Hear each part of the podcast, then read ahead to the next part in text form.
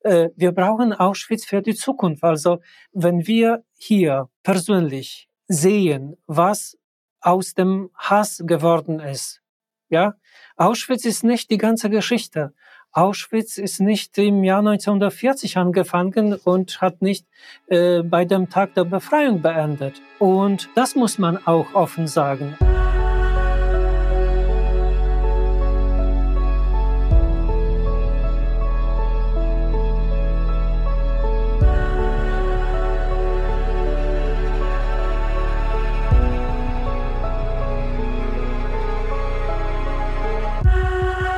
Liebe Hörerinnen, liebe Hörer, ich spreche heute mit dem stellvertretenden ja, Museumsleiter, Gedenkstättenleiter von Auschwitz-Birkenau. Sein Name ist Andrzej Karzorzyc. Es ist falsch ausgesprochen, sein Name. Er hat aber auch gesagt, es ist okay, dass ich den Namen falsch ausspreche. Der ist einfach sehr schwer auszusprechen. Und wir sprechen tatsächlich darüber, was wir heute noch lernen können über Freiheit, was uns Auschwitz lehrt über den Wert des Lebens. Wie wir damit umgehen sollen, dass zum Beispiel in Deutschland wieder Deportationen gefordert werden und darf man das überhaupt miteinander vergleichen? Kann man überhaupt im 21. Jahrhundert einen Vergleich ziehen zwischen Auschwitz und Deportationen heute? Oder Genozide oder Völkermorde? Ist das legitim? Oder würde man damit Auschwitz nicht abwerten? Wir sprechen über die Sprache des Dritten Reiches und warum der Begriff Jude ein Schimpfwort ist und gar nicht das meint, wenn wir über Juden sprechen wollen, was wir eigentlich damit sagen wollen, nämlich Menschen aus Europa. Und vor allen Dingen, vor allen Dingen reden wir darüber, wie wichtig es ist, zu gedenken, damit die Fehler der Vergangenheit nicht wiederholt werden. Ich wünsche euch ein interessantes Gespräch und äh, ich fand das Gespräch auf jeden Fall sehr interessant und ähm, ja, hört bitte aufmerksam zu. Und wenn ihr Fragen habt, könnt ihr das bitte im Übrigen auch jetzt ganz offiziell auf unserer Alles muss raus Instagram-Seite äh, klären. Da können wir darüber diskutieren. Ähm, ich mache das mit Sarah zusammen, einer Mitarbeiterin bei uns aus dem Büro. Ich schreibe da aber auch. Und wir ja, haben einen Ort, an dem wir uns austauschen können. Deswegen jetzt nochmal, hört gut zu. Meine erste Frage ist vermutlich, gleich die komplizierteste Frage, die ich Ihnen stellen kann als stellvertretender Leiter der Gedenkstätte Auschwitz.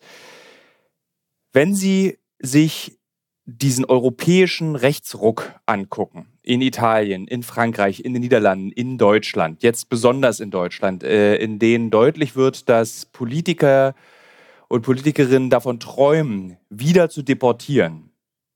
Wie verzweifelt sind Sie da eigentlich mit der Arbeit, die seit über 80 Jahren an dieser Gedenkstelle für Europa geleistet wird? Also wie sehr sagen Sie sich, was bringt es ja eigentlich alles noch, was wir hier tun? Mhm.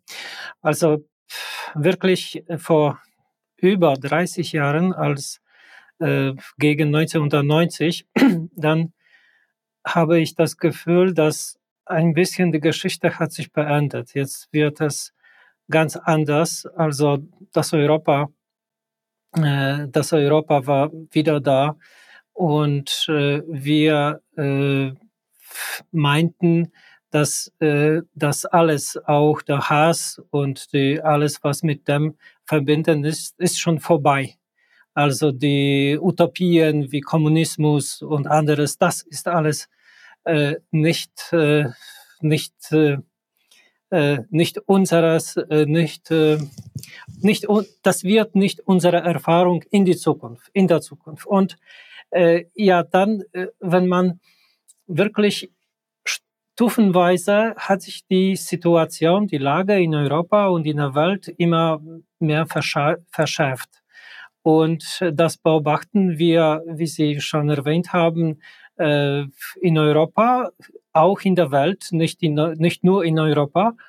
Äh, und äh, stufenweise ist das immer klarer, dass wir am Rande irgendwas, irgendwas steht. Und ja, wir sind nicht für alles verantwortlich, kann man sagen, von meiner Perspektive. Wir aber wirklich, das Erste, was war ein Signal für mich hier in der Gedenkstätte, schon vor vielen Jahren, das war das Jahr 2001. Und äh, damals habe ich auch hier ein Seminar für junge Journalisten aus Polen äh, gehalten und wir haben äh, diskutiert über, äh, über die Vergangenheit, über dem, was in Auschwitz geschehen ist.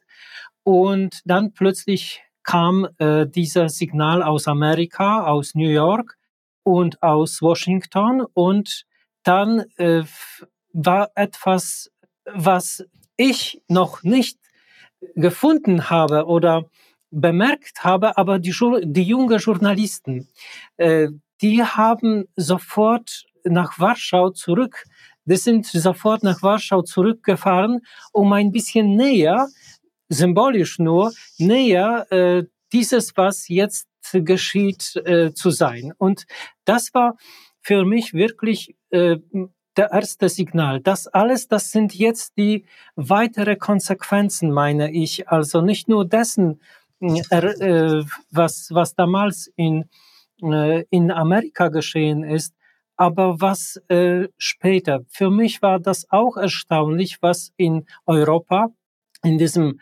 reichen äh, Kontinent, was wir eigentlich woher, wo ist das geboren? Warum äh, die tausende Leute, die Auschwitz äh, jedes Jahr besuchen, die jedes Jahr sich mit der Geschichte konfrontieren, aber auch mit Geschichten von Hunderten und Tausenden von Opfer des Lagers, individuelle Schicksale vertiefen.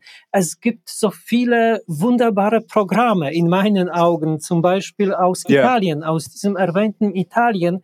Es gibt äh, ein Programm der sogenannten Zügen der Erinnerung, Treno della Memoria. Und äh, die kommen hier die Jugendliche aus einigen Regionen in Italien, die gedenken an die Opfer aus Italien, Juden aus Italien, die aus Fossoli di Carpi, aus anderen äh, Transitlager ins Lager Auschwitz eintrafen.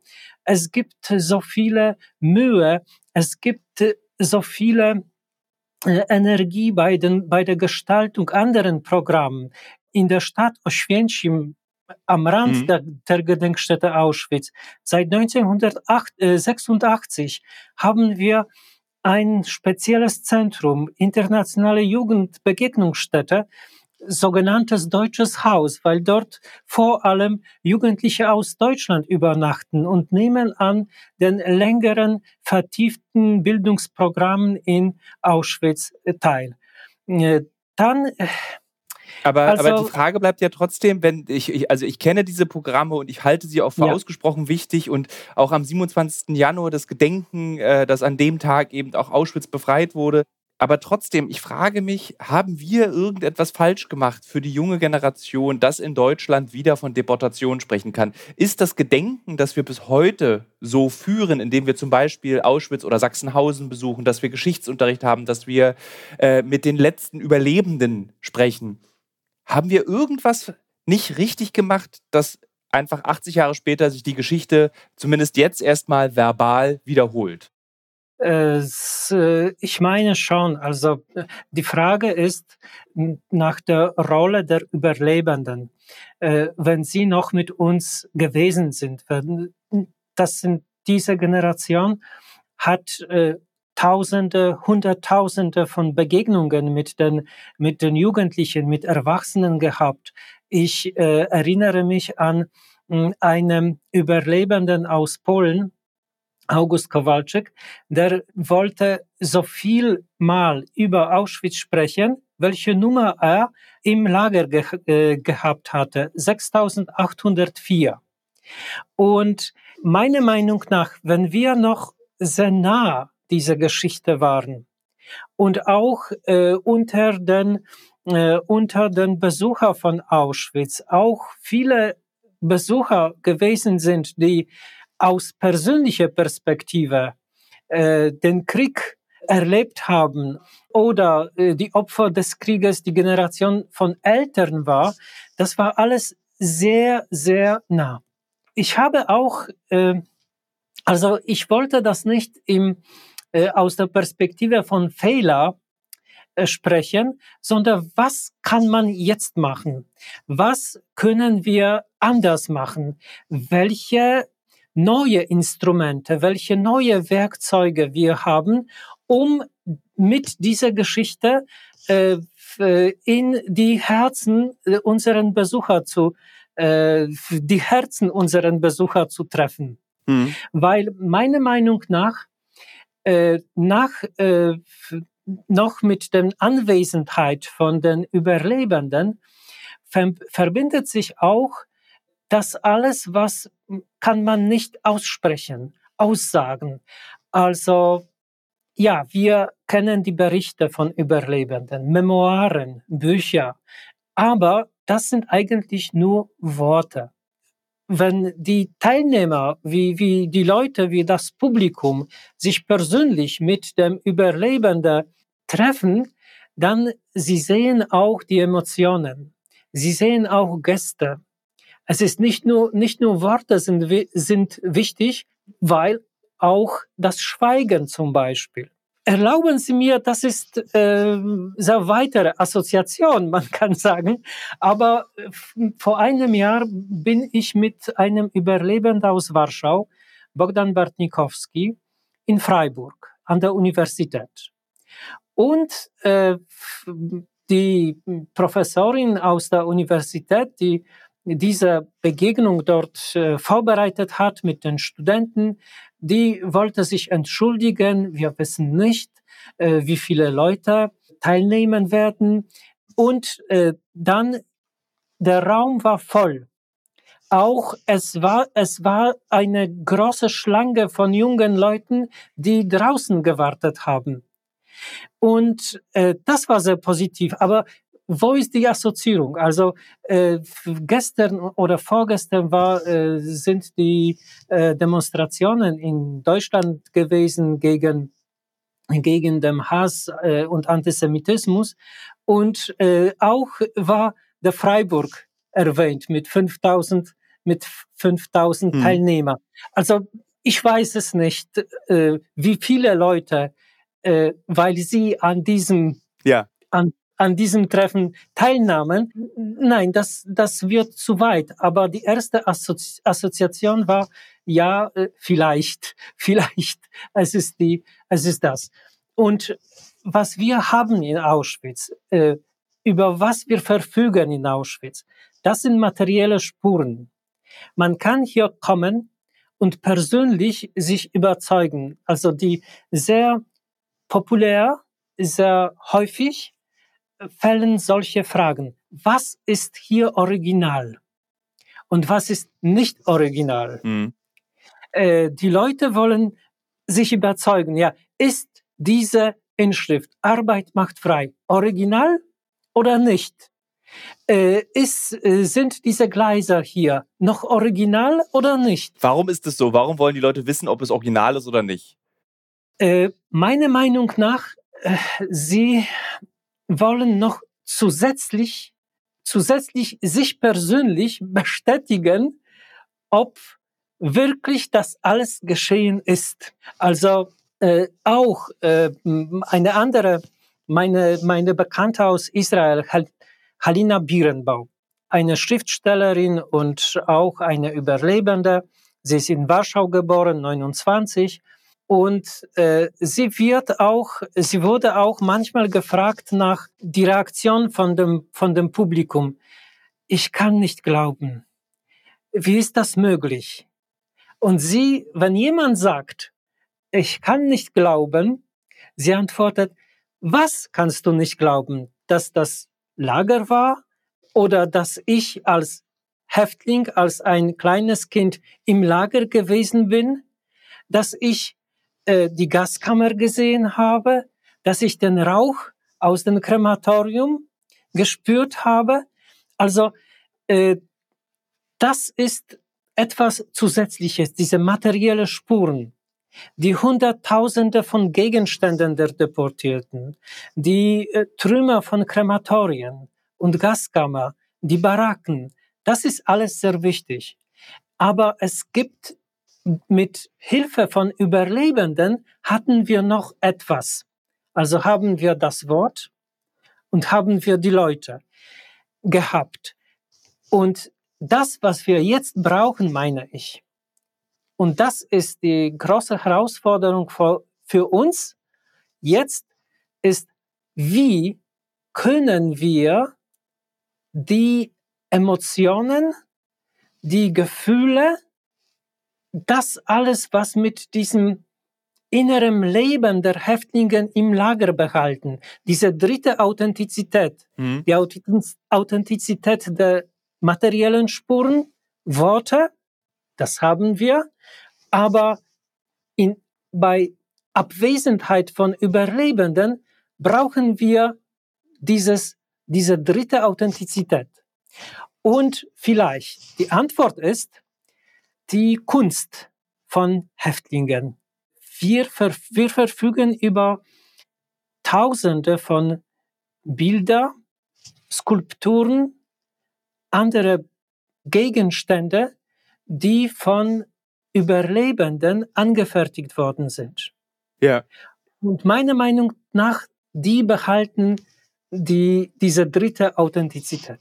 Ich habe ähm, meinen, ich habe, ich wollte eigentlich meine Magisterarbeit schreiben über das Motiv der Banalität in der Aufarbeitung des Holocausts. Also wie wichtig ist es, dass wir einfach und verständlich, vielleicht sogar banal über dieses Thema sprechen, um Menschen zu erreichen, die sich mit diesem Thema nicht auseinandersetzen. Glauben Sie, dass im 21. Jahrhundert es eine digitale Version von Auschwitz, von der Gedenkstätte, auch auf TikTok geben muss? Auf Snapchat, auf Instagram, damit wir eine Generation erreichen, die sich vielleicht nicht für die Kunst der Häftlinge interessiert oder vielleicht nicht Schindlers Liste sich im Kino nochmal anguckt oder auf DVD oder auf dem Streamer, sondern dass man die ganz anders erreichen muss, um das Gedenken wachzuhalten. Äh, ja, es stimmt, aber das muss man alles ganz vorsichtig machen. Und wir sind äh, sehr aktiv in, in Facebook aber auf äh, besondere Weise. Also wenn Sie das kennen, dann jeden Tag publizieren wir einige äh, Biografien oder Kurzbiografien von Opfern des Lagers mit dem, mit dem Foto. Äh, und äh, dann, das ist mh, einerseits ein Symbol des Gedenkens, andererseits, das hat auch eine Bedeutung für die Bildung, weil das auch berührt äh, die Leute aus vielen lokalen äh, Gesellschaften, Orten, Städtchen und so. also ganz, ganz vorsichtig. Meiner Meinung nach, also TikTok ist äh, leider, das ist noch nicht, äh, also ich persönlich würde nicht äh, meinem Press Office vorschlagen. Das ist äh, aber vielleicht ist das Problem meine Generation. Also vielleicht sind wir beide zu alt. ich äh, selbstverständlich sie nicht. Aber, aber, aber ja, äh, meiner Meinung nach, man muss das alles vorsichtig machen. Aber ich muss Ihnen auch sagen, ich bin hier schon äh, seit 27 äh, Jahren hier in der Gedenkstätte Auschwitz. Äh, und äh, ich erinnere mich an eine heftige Diskussion bei uns in der Gedenkstätte Auschwitz, ob Internetseite äh, etwas etwas äh, ja korrektes oder nicht korrekt ist. Und das war wirklich eine heftige Diskussion, weil was das bedeutet, unsere Gedenkstätte äh, sollte Opfer gedenken, sollte an dem, was hier geschehen ist, erinnert, aber nicht in dieser Form, in dieser tragische, makabrische und groteske Form einer Inter Internetseite.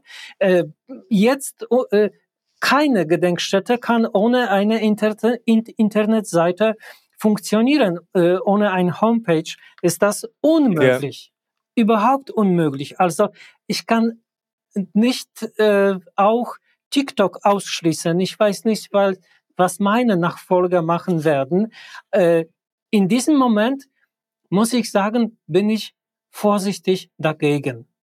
Aber wir haben, vielleicht haben Sie das gehört, wir haben ein, eine andere Form des Besuches oder Auseinandersetzung mit der Geschichte des Lagers vorbereitet und vorgeschlagen. Das sind Online-Führungen. Also das ist in meinem wirklich wirklicher, wirklicher Zeit.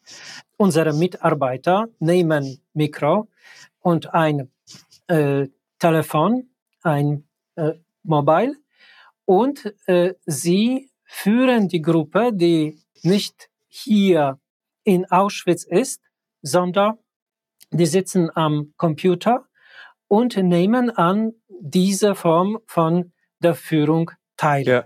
ja, das ist, das ist etwas völlig Neues, aber das machen wir vor allem aus anderen Gründen.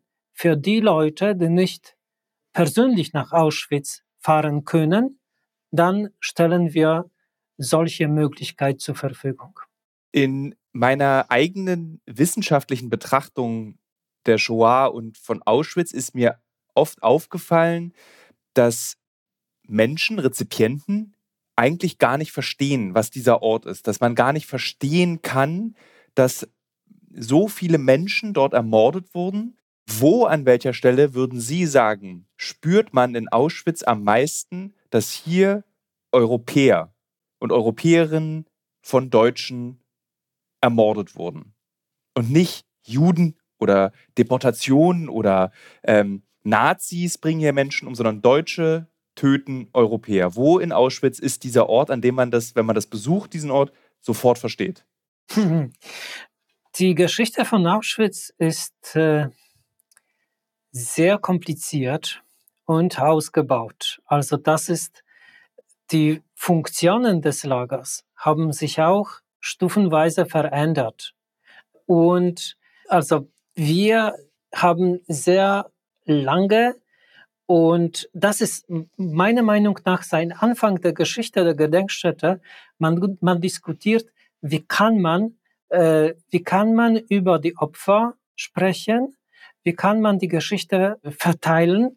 Also das ist äh, auf dem Problem zum Beispiel, wie kann man die größte Gruppe der Opfer beschreiben? Also Juden aus verschiedenen europäischen Ländern. Und dann, äh, Sie wissen, nach Auschwitz waren über äh, ungefähr 140 bis 150.000 Polen deportiert. Polen, politische Häftlinge.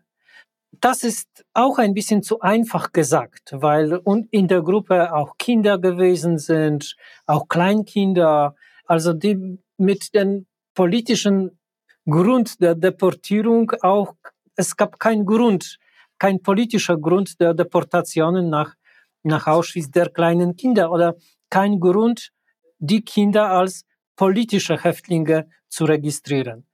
Aber 140.000, äh, das sind nicht alle polnische Staatsbürger vor dem Zweiten Weltkrieg. 300.000, ungefähr 300.000 polnischen Juden.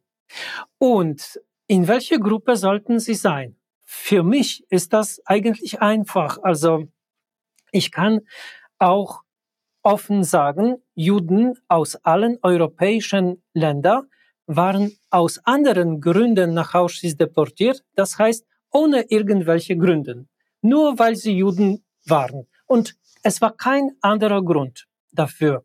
Aber aus Frankreich, aus Holland, aus äh, der ehemaligen Tschechoslowakei, dann waren auch politische Häftlinge deportiert. Nicht unbedingt Juden. Also ich würde sehr vorsichtig über Europäer deportierten nach Auschwitz.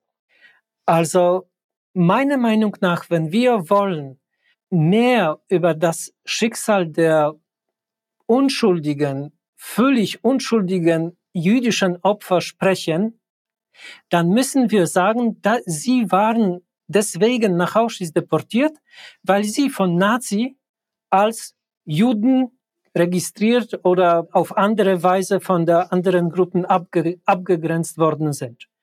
Und das war der Grund.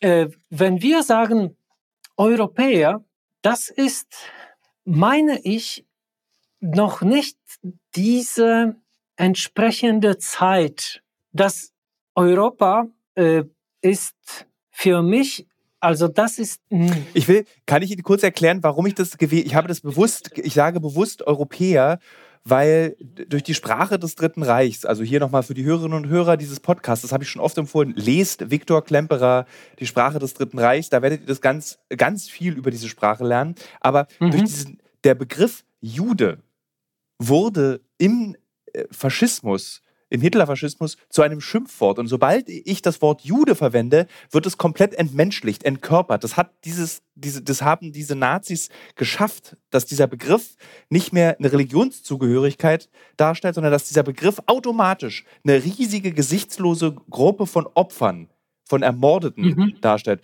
Und ich habe Europäer gesagt, damit wir es besser verstehen, damit wir das Gefühl bekommen, das waren unsere Nachbarn, die Nachbarn unserer Großeltern, und nicht der Jude. Deswegen habe ich, ich wollte niemanden ausschließen, ich wollte es nicht kleiner machen, sondern ich wollte, damit man eben auch versteht, wie zum Beispiel bei der Verwendung des Begriffs Nazi, der ja dazu mhm. führt, dass wir vergessen, dass das ja Deutsche waren, die das gemacht haben. Also auch andere Nationen haben mitgemacht, aber Deutsche hauptsächlich. Und deswegen habe ich bewusst gerade gesagt, Deutsche und Europäer. Also ich wollte nicht, das will ich hier nochmal an der Stelle erklären, das kleiner machen oder die, die, die, die jüdischen Opfer ja. Exkludieren ja. aus dieser Sache. Ja. Ja, ja Sie finden diese Orte in Auschwitz, die äh, sogenannten nationale Ausstellungen präsentieren die Geschichte des Zweiten Weltkrieges beziehungsweise die Geschichte der Deportationen, manchmal auch okkupierten Länder von Nazi, von Nazi-Deutschland-Länder äh, und äh, zeigen eigentlich die Deportierten als, wie Sie gesagt haben, ein Teil eines Landes. Also ja, es wird auch, äh, es, man sieht das auch, mir gefällt, muss ich sagen, besonders französische Ausstellung. Die zeigt die Geschichte von fünf individuellen Personen und die meisten, das sind Juden. Aber es gibt auch die Geschichte eines nicht-jüdischen Deportierten. Und äh, vielleicht das ist äh, das ist der Weg. Und ich, ich meine hier auch über unsere neue polnische Ausstellung, die auch sehr wichtig für uns ist, weil Polen äh, und Polen zeigen wir aus äh, auch ein bisschen zeigen wir das Leben vor dem Zweiten Weltkrieg in Polen und polnische multikulturelles Leben mit vielen Minderheiten, mit zehn Prozent, also Christen, okay, äh, Evangeliker, äh, Orthodoxen, Juden von religiösem Hintergrund, dann auch nationalem Hintergrund. Also haben wir wieder Deutschen, Russen, Weißrussen, Ukrainer, Polen, ganz anderes Land. Also das ist meiner Meinung nach, das ist der Weg, dann das äh, und die sogenannte nationale Ausstellungen, die zeigen die Geschichte der Europäer Deportierten nach äh, Auschwitz. Mm, es fehlt, mm, das äh, sehe ich, diese Lücke, es fällt uns, äh, es, wir brauchen auch eine neue ständige Ausstellung, Dauerausstellung. Und die, jetzt haben wir schon die bauliche Arbeiten angefangen. In zwei Jahren wird der erste Teil der Ausstellung entstehen.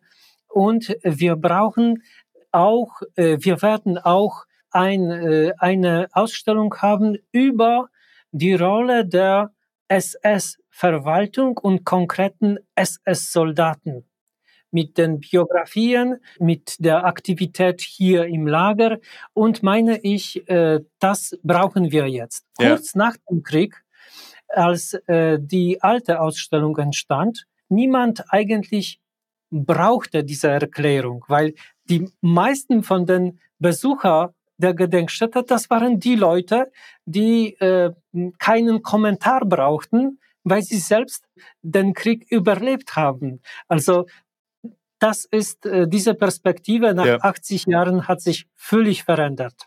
Ähm, äh, ursprünglich meinte ich mit meiner Frage aber eigentlich ein ähm, Ort in Auschwitz, bei dem Sie sagen würden, hier merkt man, hier wurden Menschen ermordet und nicht eine graue Gruppe von, wir können es gar nicht einordnen. Ich will ein Beispiel geben, beim, als ich Auschwitz besucht habe, diese berühmte Stelle, wenn man durch das Tor geht, Arbeit macht frei.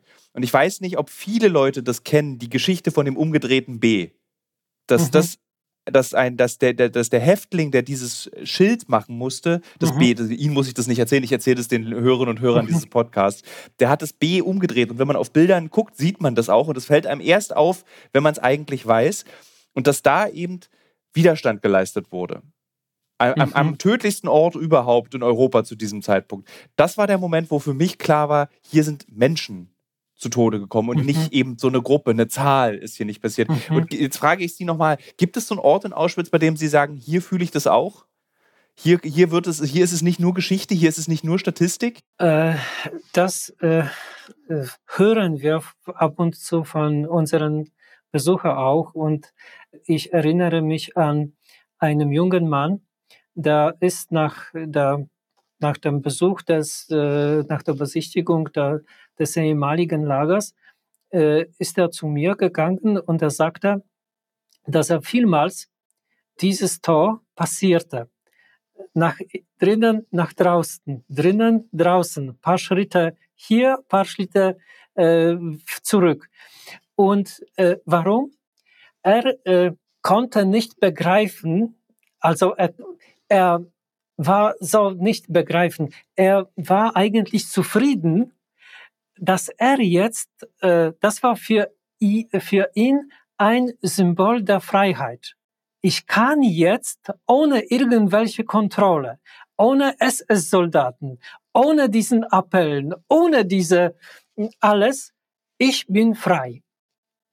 Ja, also es gibt verschiedene Orte. Ich wollte von etwas anderes sagen. Also für mich, das ist nicht möglich in allen Fällen in Auschwitz, in, bei jedem Besucher, also das ist, weil wir 2000, 3000 äh, pro Tag Besucher haben jetzt im Winter, äh, aber es gibt, es wollen, viele Leute wollen in Auschwitz arbeiten als Freiwillige. Und meiner Meinung nach, das ist der beste Weg, die Wahrheit über Auschwitz zu entdecken.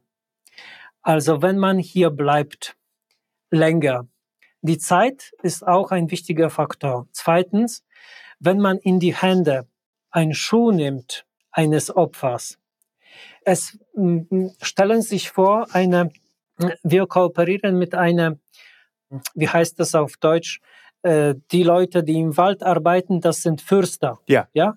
Förster. Fürsterschule. Förster. Und Schülerinnen und, Schü und Schüler aus einer Fürsterschule Ende 70er Jahren Sie haben äh, in der Nähe von den Krematorien in Birkenau, die Gruppe hat äh, auch von Unkraut, von diesem kleinen Busch auch etwas dort sauber gemacht, also gereinigt. Und ein Schüler hat die einen, äh, ein Tagebuch äh, eines Sonderkommandohäftlings gefunden. In einer Ledermappe war eine Thermoflasche drinnen und in der Thermoflasche äh, die Erinnerungen von einem Überlebenden, das hat sich später gezeigt, äh, Sonderkommandohäftling Marcelo Naziari aus Griechenland.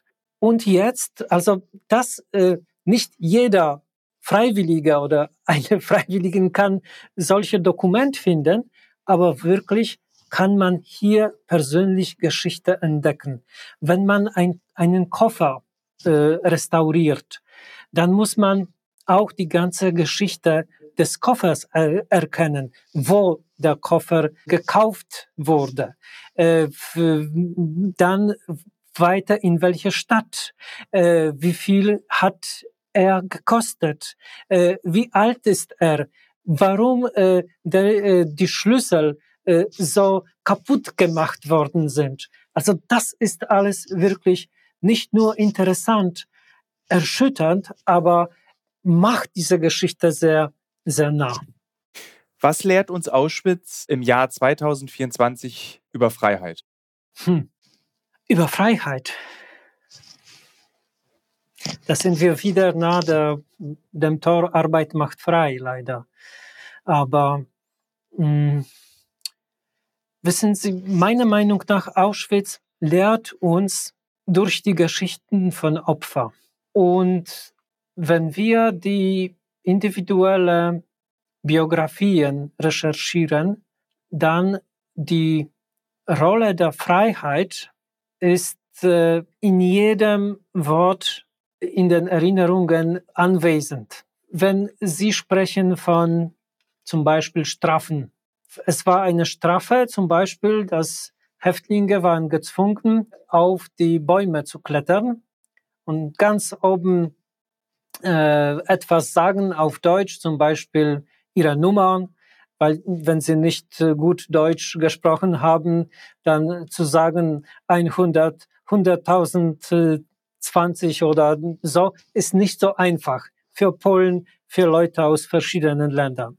Und dann bei dieser Strafe wiederholt sich eine Sache.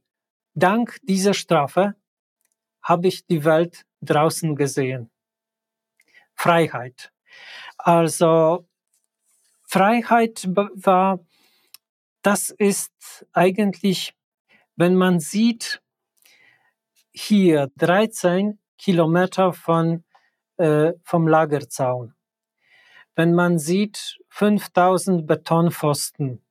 Für Leute, die als Besucher hierher kommen, dann fragen sie uns immer, wie können Sie hier so lange bleiben? Das ist also das Gefühl dieser, dieses, dass wir verschlossen hier sitzen. Das ist ein Beweis, dass Freiheit, das sollte überhaupt nicht ein Privileg sein, sondern das ist ein normales Leben. Ja. Das sollte ein normales Leben sein.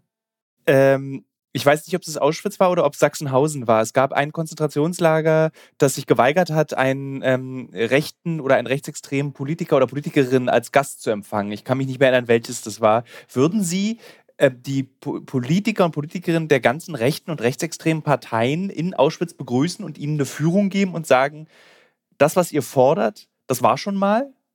Oder würden Sie sagen, diese Leute haben ihr Recht verwirkt, hier zu lernen? Wir haben, wir haben äh, letztes Jahr über eine Million sechshunderttausend Besucher gehabt.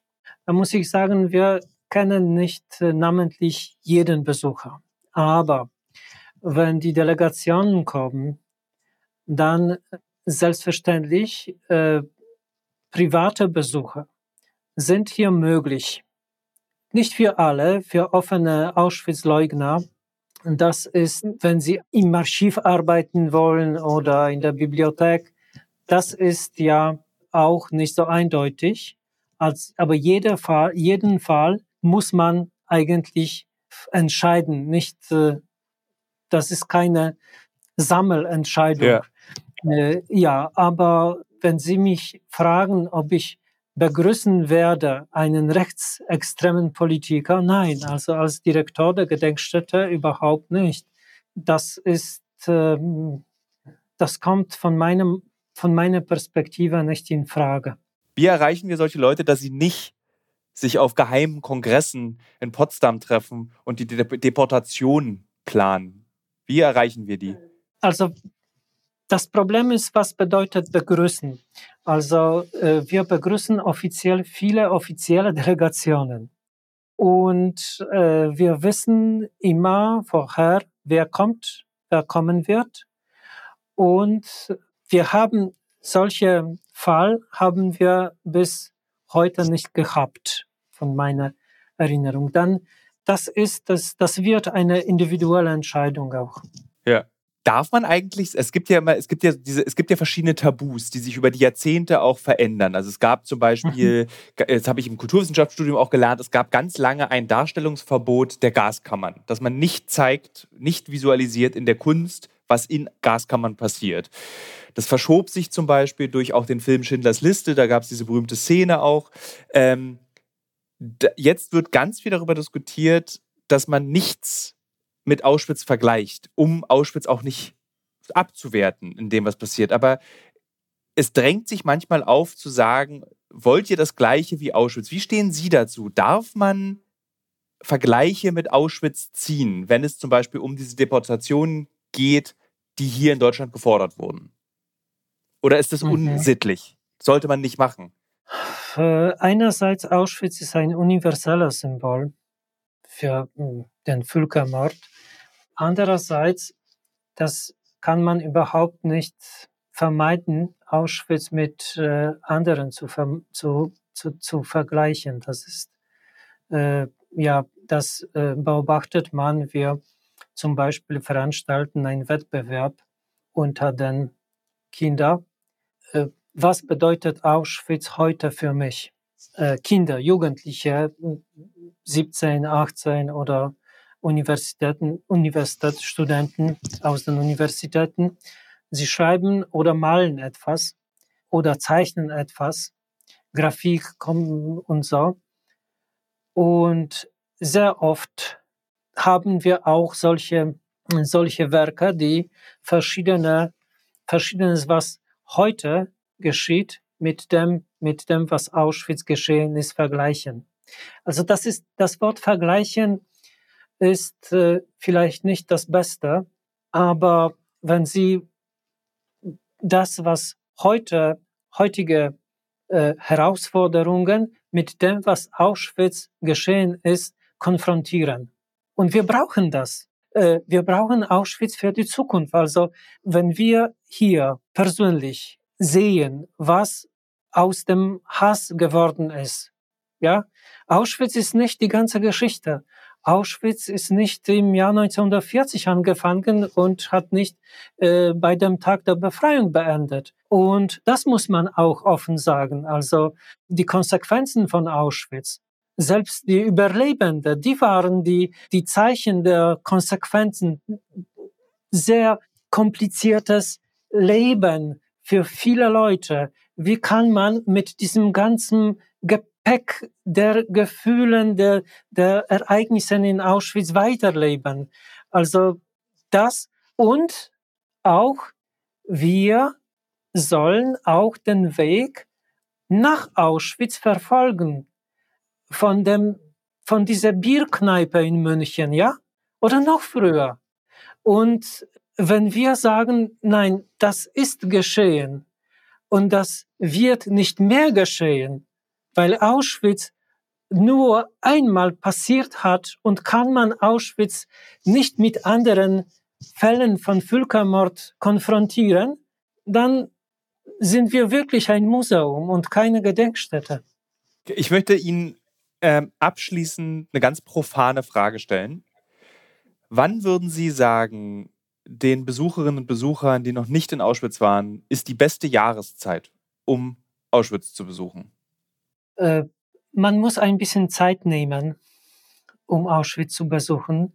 Und meiner Meinung nach nicht in diesem tiefen Winter, das heißt nicht im Dezember, äh, ist wirklich, die Tage sind kurz, sehr kurz, zu kurz. Äh, es gibt äh, Schneefälle, dann äh, es ist nicht auch äh, so einfach, sich in der Gedenkstätte, besonders in Birkenau, bewegen. Also Frühling eventuell Sommer und Herbst.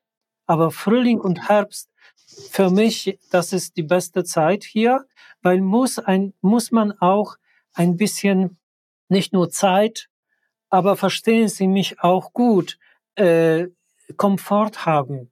Wenn es zu kalt ist, dann werden Sie nicht an dem, was damals passiert ist, sondern an seine private Kälte äh, denken. Ja, es ist mir kalt, zu kalt.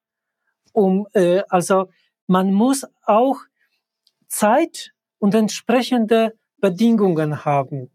Und man kann, das ist auch meine private, äh, mein privater Satz, also man sollte nicht alleine kommen.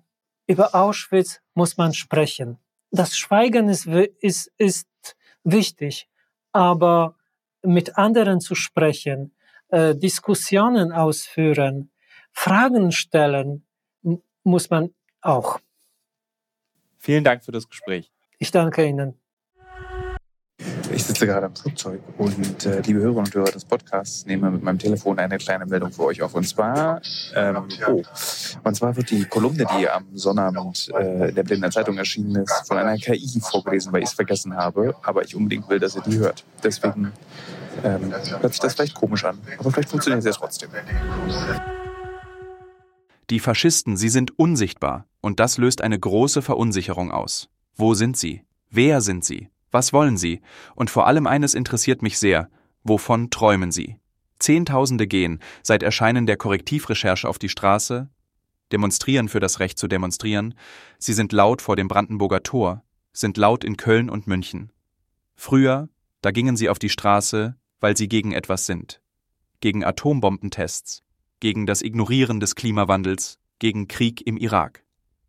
Heute gehen sie auf die Straße, weil sie Angst haben, weil im Prenzlauer Berg, in Kreuzköln und in Friedrichshain darüber diskutiert wird, wohin man denn gehen könne. Noch wird es geflüstert, diese Frage, und wird immer eingeleitet mit dem Satz, dass man sich das jetzt schon fragen muss, hätte auch keiner geglaubt. Und dann sehen Menschen sich verschwörerisch ins Gesicht und sie sagen es mit einem unsicheren Lachen über dem Substantiv. In welches Land wandern wir aus? sagen sie, diese Menschen, die jetzt Angst haben. Bevor wir in diesen Text gehen, in diese Kolumne, möchte ich etwas klarstellen. Ich werde den Begriff Faschist hier nicht als Schimpfwort benutzen, ich werde ihn in seinem Wortsinn verwenden.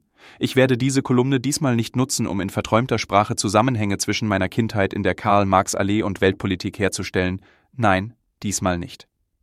Faschisten sind Menschen, die sich verbrüdern, die kollektiv daran glauben, ein völkisches, elitäres, nationales Weltbild sei die richtige Position, um die Menschheit voranzubringen. Das sogenannte eigene Volk voranzubringen. Das ist das gute Recht von Faschisten, wie Höcke. Das Recht von Alice Weidel, von Martin Sellner oder eben auch einzelnen Vertretern der Werteunion und vielen anderen. Es ist legitim, Faschisten zu wählen, dafür steht die Demokratie ja. Sie erlaubt das Wählen ihrer Feinde. Und wer sie wählt, ist nun ja ein Opportunist oder auch Faschist. Ich folge hier nur der einfachen Logik vieler AfD-Wähler und Politiker. Menschen, die die SPD wählen, sind Sozialdemokraten Jene, die die Linke wählen, sind Linke, wahlweise Kommunisten, und die, die CDU wählen, sind Konservative oder Christen. Wer also die AfD wählt, wählen will, ist eben ein Faschist. Ich meine das immer noch nicht abwertend, sondern nur als politische Einordnung. Aber wo sind sie, diese Faschisten? Was ich sehe, wenn ich auf Demos bin, wenn ich die Nachrichten lese, wenn ich mich damit beschäftige, was die Welt in Unruhe versetzt, sind einzelne Provokateure. Ich sehe sie, untergemischt auf Bauerndemos, untergemischt auf Friedensdemos, in Hotels sich treffen, sehe sie am Montag spazieren. Wie Mutterkorn stechen sie heraus, in einem Roggenfeld, das wir Deutschland nennen, und werden doch übersehen. Und genauso gefährlich das übersehene Mutterkorn im Mehl ist, dieser psychedelische und tödliche Pilz, genauso vergiften die Faschisten die Gesellschaft weil keiner merkt, wie sie wirken, weil keiner bemerkt, wenn sie, wie Mutterkorn im Brot, in unserer Mitte verarbeitet werden. Ich bin Sozialdemokrat, dort ordne ich mich politisch ein und ich träume oft politisch. Ich träume davon, die Armut nicht zu lindern, sondern sie abzuschaffen. Ich träume von gerechten Renten, träume davon, dass jeder krankenversichert ist. Ich träume von gerechter Migration und gerechter Verteilung von Arbeitskraft und Wohlstand.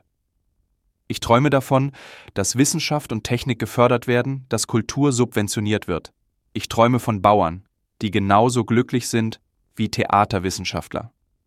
Als Gesellschaft brauchen wir beides. Ich träume davon, dass Menschen herkommen und auch bleiben wollen. Ich träume von kostenfreier Bildung und bezahlbaren Mieten, von sozialem Wohnungsbau, der ohne Scheu neben Reichtum existieren kann. Ich träume davon, dass die Welt gerecht ist. Und ich weiß, Deswegen träume ich es ja. Vieles davon ist nicht möglich. Wenn ich kühn träume, dann stelle ich mir eine Welt vor, in der uns Maschinen die Arbeit so weit abnehmen, dass wir uns nur noch um das Schöne im Leben kümmern können. Und das ist, wenn wir ehrlich sind, uns um die Dinge kümmern, die wir lieben. Für manche ist das Musik, für andere Literatur und für wieder andere ferngesteuerte Flugzeuge. Es ist egal, das Ziel sollte sein, dass wir existieren, um glücklich zu sein. Und nun komme ich zu meiner eingangs gestellten Frage, wovon träumen eigentlich Faschisten? Wenn ich in die Geschichte und Gegenwart dieser Bewegung blicke, dann träumen sie davon, Menschen zu verstoßen. Sie wollen deportieren. Sie wollen etwas Reines, etwas Weißes, oft auch etwas Christliches. Aber was soll das sein? Wie nennt man das? Eine Nation? Ein Reich? Faschisten existieren, um andere unglücklich zu machen. Was wollen diese vielen neuen Wähler der AfD, diese neuen Faschisten, diese Opportunisten? Sie träumen von einem Deutschland ohne Migranten. Sie träumen von einem Deutschland ohne Euro. Sie träumen von Grenzen. Sie träumen von der Abschaffung der Globalisierung. Sie träumen von einer Bevorzugung von weißen Deutschen. Sie träumen von einem traditionellen Männer- und Frauenbild. Sie träumen von einer Verbannung der Muslime und Juden. Sie wollen Homosexualität nicht als normal bezeichnen. Sie wollen nicht, dass Frauen abtreiben dürfen. Sie wollen das Private verbieten. Sie wollen kaum Steuern zahlen. Und sie möchten auch nicht jene unterstützen, die vom Staat Hilfe brauchen. Sie träumen von einer Gesellschaft ohne Kranke und ohne geistig und körperlich Behinderte. Oder irre ich mich? Das ist es doch, was Faschisten wollen? Das ist doch das, was in Hotels besprochen wird? Hinter verschlossenen Türen im Bundestag, in den Landtagen. Ich betone an dieser Stelle nochmal. Ich meine die Verwendung des Begriffs Faschist nicht als Beleidigung, nicht als Schimpfwort. Nein, ich meine es, wofür es steht, für das Ablehnen humanistischer Werte. Wissen Faschisten und Opportunisten, also die Wähler der AfD, Menschen, die sich politisch für die Sache einsetzen, also Tino Kropalla für Deutschland oder Maximilian Krah für die EU, was ihre Träume bedeuten? Wissen die Wähler, was der Preis für diese Träume ist? Was die Währung ist, mit der Nationen bezahlen, wenn sie sich darauf konzentrieren, eine Nation zu sein, wenn sie Grenzen schließen und Menschen ausschließen? Wissen Sie es, wenn Sie sich absprechen, wenn Sie Pläne schmieden, für eine Zukunft, die sich wie die Vergangenheit anfühlt? Ich bin mir nicht sicher, aber ich hoffe, Sie wissen, dass am Ende jedes faschistischen Traums das Aufwachen kommt. Und wenn Faschisten nicht mehr träumen, dann ist unausweichlich Krieg. Und danach? Nach diesem Krieg, der heute nicht mehr so geführt werden wird, wie vor 80 Jahren, sind die Leichen, da sind die Toten, die Kranken, die Versehrten, die Verschwunden, die Verbrannten, die Traumatisierten, die Unfähigen. Und dann? Dann fangen wir wieder von vorne an und vielleicht werden wir dann in der Lage sein, eine gerechtere Welt zu konstruieren. Wenn ich aus meinen Träumen erwache, hoffe ich auf eine Welt, in der Faschismus erst gar nicht möglich ist, weil das persönliche Glück an erster Stelle steht. Und nicht die Gier, nicht der Hass, nicht das, was uns blind macht.